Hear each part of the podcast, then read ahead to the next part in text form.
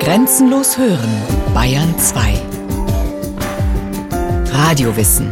Montag bis Freitag die ganze Welt des Wissens. Kurz nach 9 Uhr und 15 Uhr.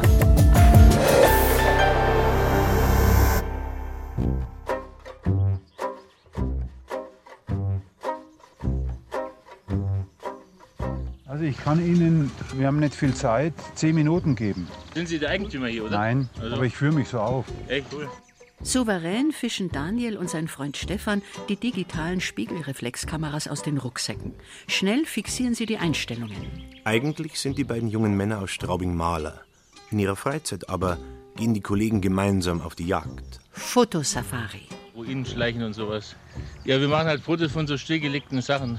Stillgelegte Fabriken, militärische Anlagen, Herrenhäuser, Sanatorien und sowas.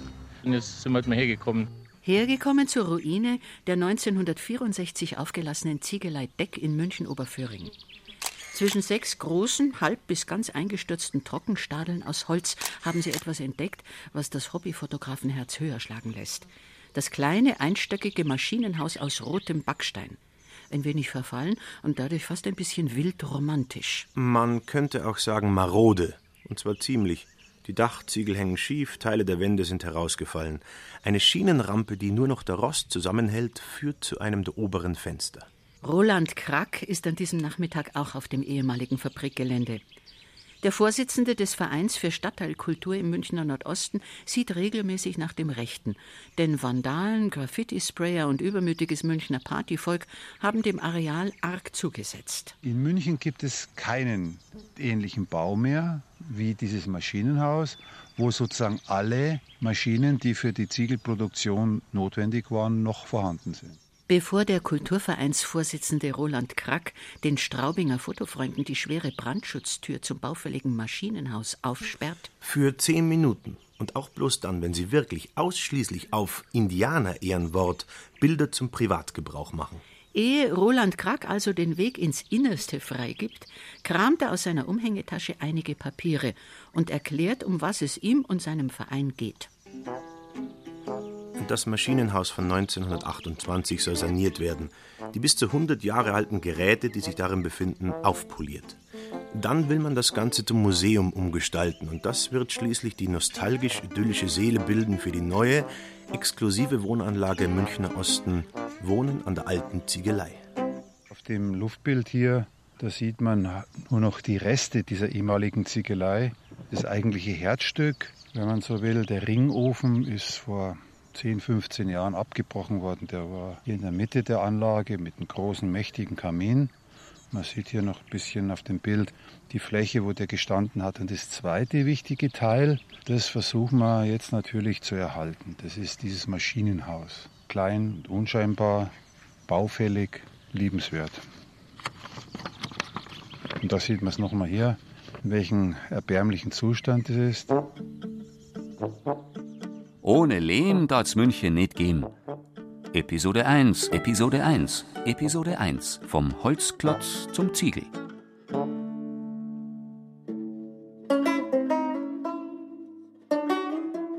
Während der letzten Eiszeit entstehen zwischen Ramersdorf und Ismaning ein bis vier Meter dicke Löslehmstreifen.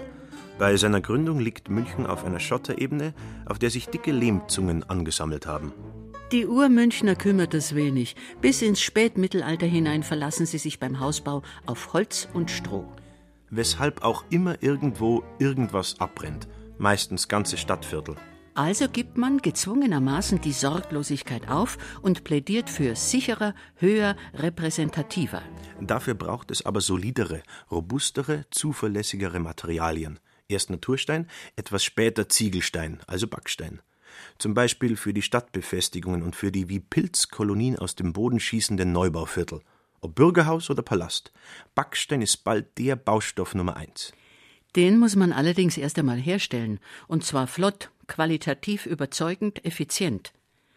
Im Jahr 1434 werden Heidhausener Lehmproben nach Augsburg geschickt, quasi Technologietransfer.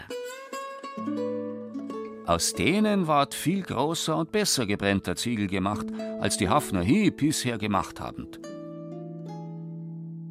Motiviert von solch positivem Urteil aus Schwaben startet Oberbayern ins Ziegelzeitalter. Und es wird ein blühendes Ziegelzeitalter. Ohne Lehm darf's München nicht Ohne gehen. Lehm darf's München nicht gehen. Episode 2 Die erste Ziegelblüte. Die ersten Ziegeleien rund um München eröffnen in Heidhausen. Von hier stammen etwa die Steine für den Bau der Frauenkirche von 1469 bis 1488. Gerade mal 19 Jahre. Eine derart kurze Bauzeit hätte man mit mühevoll behauenen Natursteinen nie geschafft. Der Werkstoff Ziegel macht's möglich. Für die Frauenkirche im sogenannten Klosterformat. 34 cm lang, 17,5 cm breit, 7,5 cm hoch immer die gleiche Größe, zuverlässig die gleiche Form, stets relativ kostengünstig. Und in Bayern daheim wie nirgends sonst. Denn anders als in den Hansestädten, in denen der Backstein wegen des Seeklimas unverputzt bleiben muss, hat München ganz andere klimatische und somit bauliche Optionen. Die Stadt wird berühmt für ihre auf Putz aufgebrachten Fassadenmalereien. Seit 1476 bestaunen Besucher und Einheimische das kunstvoll verzierte Rathaus. Auch die einstigen Stadttore waren bemalt. München ist eben ein Schwemmland von der Isar her und da hat sich dann eine Menge Lehm auch gebildet. Und in der Gegend von Heidhausen beginnend bis Ismaning hinaus dürften etwa 30 Ziegeleien gewesen sein, die schon einige Jahrhunderte vorher bestanden haben vor unserer Zeit. Damals wurde natürlich sehr primitiv gearbeitet. Die Ziegel wurden mit der Hand gestrichen. Das heißt, man hat Holzformen gehabt. Die wurden mit dem nassen Lehm gefüllt, glatt gestrichen und man hat dann diese Holzformen abgenommen und hat sie dann in ganz primitiven Öfen gebrannt. Das alles passiert direkt auf dem Feld oder in der Lehmgrube, erzählt Dr. Martin Schubert weiter. Der Historiker ist Mitglied im Verein Nordostkultur München und befasst sich seit Jahren mit der Ziegelgeschichte Bayerns.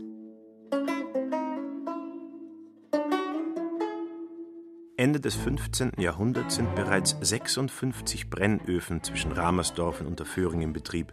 1489 legt eine Bau- und Kundschaftsordnung die Münchner Bauvorschriften fest. Beim Hausbau haben die Außenmauern zwei steinstark zu sein. Das Maß ein Münchner Werkschuh.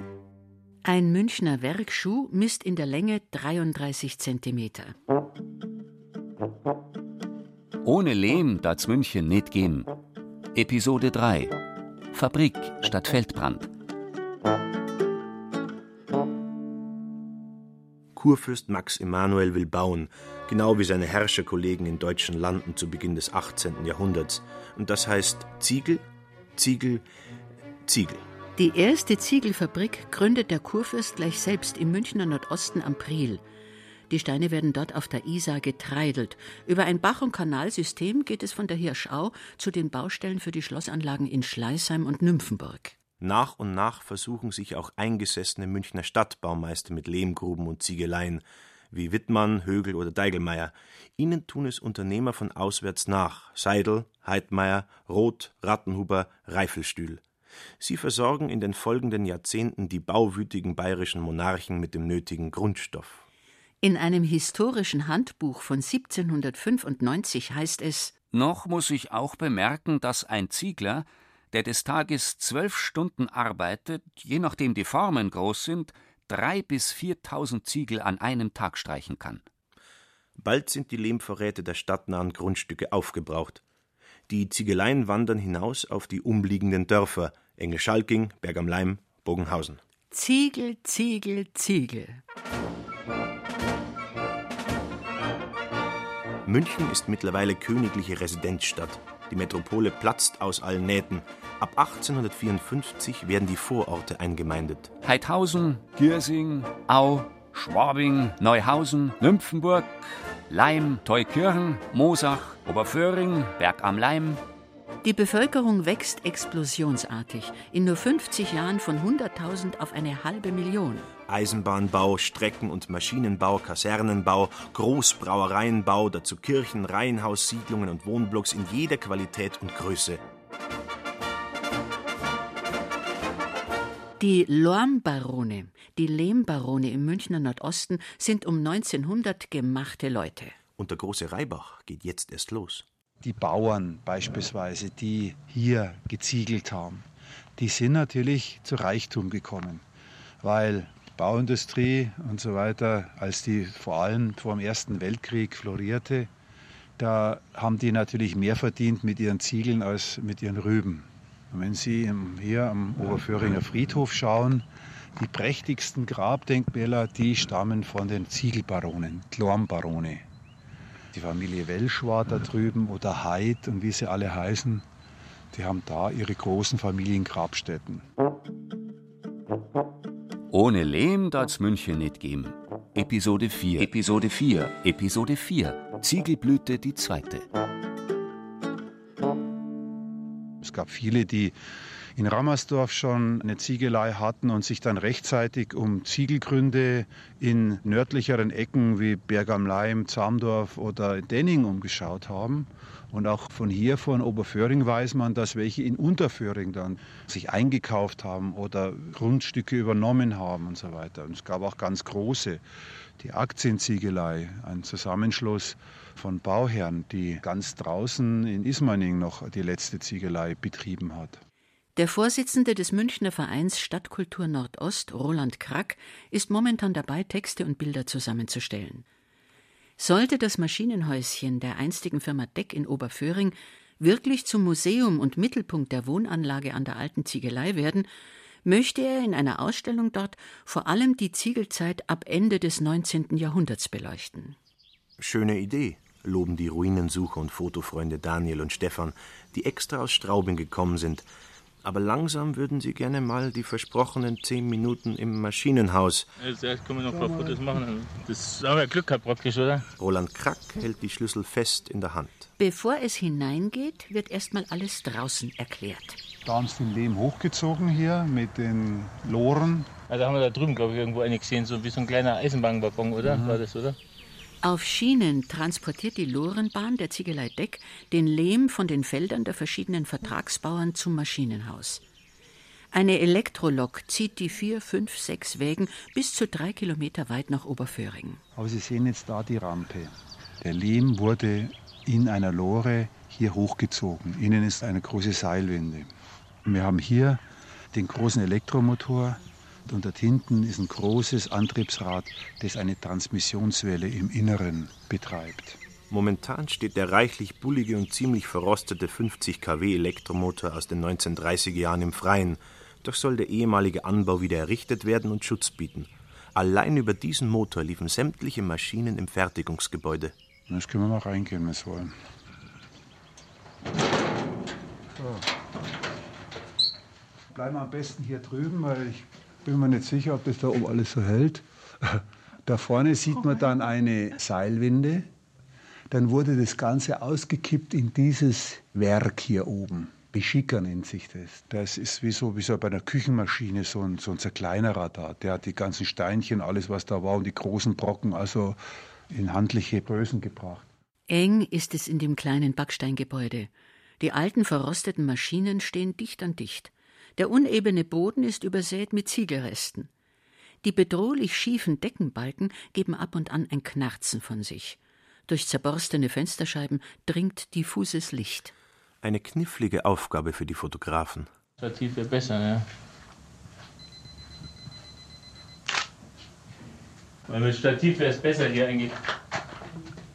Jedenfalls hinten ist dann eine, der große Bottich hier zum Vermengen Später wurde das Ganze, wenn es entsprechend durchgemengt war, hier runter befördert und kam dann hier über dieses Förderband nach oben. Die Ziegelpresse hat hier drinnen einen Strang erzeugt, einen Lehmstrang, der hier vorne ausgetreten ist und dieses Teil hat den Lehm in entsprechende Stücke, Ziegel geschnitten. Und da haben sie zum Beispiel so ein Mundstück, dieses Mundstück ist für die Löcher im Ziegel verantwortlich. Vom Ersten Weltkrieg bis in die 60er Jahre hat sich an der Technik bei der Firma Deck nichts Wesentliches verändert. Warum auch? Die Abläufe sind einfach und effizient. Genauso sollte es auch sein, bestätigt der Historiker Martin Schubert. Decks haben keine Dachziegel produziert, sondern haben normale Ziegelsteine produziert. Wohl zuerst die ganz einfachen Vollblocksteine und später, beginnend mit den 40er Jahren, Hohlblocksteine. Das heißt also Steine, in denen Löcher drinnen sind, die reingeformt werden mit einem sogenannten Kerneinsatz im Mundstück der Ziegelpresse. Da benötigt man bereits einen Lehm, der entlüftet ist, also einen mit Vakuum behandelten Lehm, damit diese Ziegelsteine auch stabil bleiben. Die Löcher kommen deswegen rein, weil der Ziegel damit auch porös wird. Das heißt, er hat eine bessere Wärmekonsistenz für den Hausbau. Schon ab der zweiten Hälfte des 19. Jahrhunderts werben die Ziegler in München und Umgebung billige italienische Saisonkräfte an. Die Wanderarbeiter aus dem Friaul und Venetien kommen im Frühjahr nach Bayern. Barfuß oder in Holzschuhen marschieren sie über die teils noch schneebedeckten Alpen, durch Kärnten und Osttirol, über den Plöckenpass oder die Felbertauern. Zehn Tage mindestens. Erst ab 1877 existiert eine Bahnverbindung. 48 Stunden sitzen die Reisenden in Sachen Ziegel in völlig überfüllten Waggons.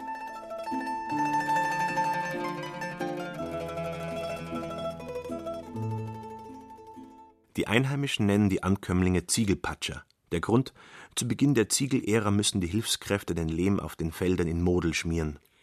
Ziegelpatscher bleiben die Italiener auch, als es längst keinen Feldbrand mehr gibt, sondern Fließbandarbeit an Maschinen und die Münchner Ziegelbarone sehr wohl wissen, dass sie ohne die Italiener zusperren könnten. Zwölf bis sechzehn Stunden heißt es Zupacken für Männer, Frauen und Kinder. Zu essen gibt es Maisgrieß und Käse, dreimal am Tag. Geschlafen wird in den Ziegelstadeln, die Lager sind nur durch Tücher voneinander getrennt. Das ist nicht gut. Aber immer noch besser als zu Hause. Die Armut in der Heimat lockt die Italiener über Generationen hinweg in die bayerischen Ziegelfabriken. Fritz Mayer als der Bürgermeister war, vor 100 Jahren, ist er angeschrieben worden, sozusagen vom heutigen Gewerbeaufsichtsamt, dass die Italiener hier in erbärmlichen Zuständen hausen. Also keine Heizung, kalten Tagen und so weiter, keine sanitären Einrichtungen, keine Küche und so weiter. Man möge das möglichst bald beseitigen. Die Antwort von Bürgermeister Meyer, nachdem heute eine Bushaltestelle in Oberföhring benannt ist, folgt prompt am 11. März 1901. Für unsere italienischen Arbeiter, die sich vom frühen Morgen bis zur Dämmerung im Freien aufhalten und bei Eintritt der kälteren Jahreszeit wieder in ihre Heimat reisen, genügen die Dachschlafräume in den Trockenstadeln vollkommen. Sie sind gegen Zugluft abgesperrt und wenn in denselben noch für genügend Abstand der Bettstellen, für mehr Licht, Ordnung und Reinlichkeit gesorgt wird, dann sind sie sogar gesund zu nennen. Die Auflage von stabil gemauerten Sitzapporten ist sehr wohl gemeint, praktisch aber wirkungslos. Der Italiener kennt im Haus keinen Sitzapport und geht auch bei uns nur ungern in einen solchen. Die Bevölkerung vor 100 Jahren war etwa im Sommer doppelt so stark weil bei 1000 Überführingern waren 900 oder 1000 Italiener auch da. Also man muss sich einmal das vorstellen. Sie sind keine Migranten in dem Sinne gewesen, aber was da heute für Diskussion aufkommen würde, wenn in einem Dorf genauso viele Fremde arbeiten oder leben würden. Roland Krack führt die beiden Besucher aus Straubing aus dem Maschinenhaus. Der Kulturvereinsvorsitzende hat noch ein anderes Motiv, das die Fotografen interessieren könnte. Etwas abseits, zwischen zwei Trockenstadeln, steht eine Reihe kleiner, verfallener, würfelförmiger Häuser. Der weiße Putz ist abgeblättert, Wände, Türen und Fenster sind mit Unkraut überwuchert. Das ist natürlich fürchterlich über viele, viele Jahre, aber Sie sehen, das sind tatsächlich die Matratzen, die es nach dem Krieg noch gegeben hat. Strohsäcke. Und die Spinde haben zum Teil noch italienische Notizen. Also man kann da überall noch ein bisschen erahnen, wie da gelebt wurde. Ein leerer Schrank wiegt seine offenen Türen im Luftzug. Auf einer Strohmatte liegt eine Seifenschachtel aus Pappe, die Marke italienisch, Schrift und Motiv aus den 50er Jahren. Ohne Lehm darf's München nicht gehen. Episode 5 Ausis und Garis. Während der Wirtschaftskrise in den 1920er Jahren kann man sich die italienischen Fachkräfte trotz aller Billigkeit nicht leisten. Andere Baustoffe, die günstiger herzustellen sind, erobern den Markt. Beton, Glas, Eisen, Kunststoff. Nach dem Zweiten Weltkrieg gewinnt der Ziegel seine Führungsposition zurück. Er gilt nun als ökologisch, wohlklimatisierend. Er wird schlichtweg gebraucht. München ist ein Trümmerfeld. 45 Prozent der Stadt sind durch Luftangriffe zerstört. 300.000 Menschen obdachlos. 5 Millionen Kubikmeter Schutt müssen nach Kriegsende abtransportiert werden. Die Losung der Stunde Wiederaufbau. Wieder mit italienischer Hilfe. In den 50er Jahren kamen hier auch wieder welche her und es gibt auch Italiener, die dann auch da geblieben sind, die hier in Oberföhring auch wohnen, weil es, ich sage mal, jetzt in der Zeit vor 50, 60 Jahren war ja die Situation anders. Da waren die Italiener dann natürlich integriert in, und haben irgendwo im Dorf gewohnt und nicht mehr hier in diesen Trockenstadeln gehaust. Die Ziegeleien erleben eine neue Blüte. Ihre letzte. Ende der 1960er Jahre ist es für die meisten vorbei, resümiert der Historiker Martin Schubert. Es hing damit zusammen, dass die Ziegel normiert worden sind und viele Betriebe der Normierung nicht mehr entsprechen konnten. Das andere war, dass viele Betriebe nicht umgestellt haben vom Ringofen auf den Tunnelofen. Und der Ringofen ist nun mal sehr arbeitsintensiv.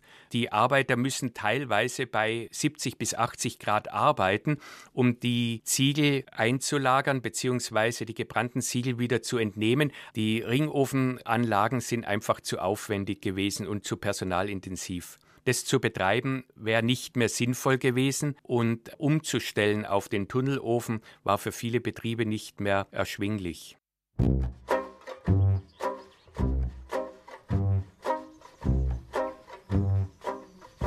Früher waren die einfach viel besser, diese ganzen Fabriken und die Architektur halt.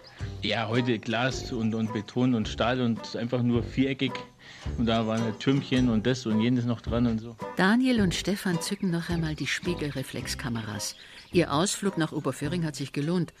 Vor allem, weil von der Industrieruine der Ziegelei Deck wahrscheinlich bald nichts mehr zu sehen sein wird.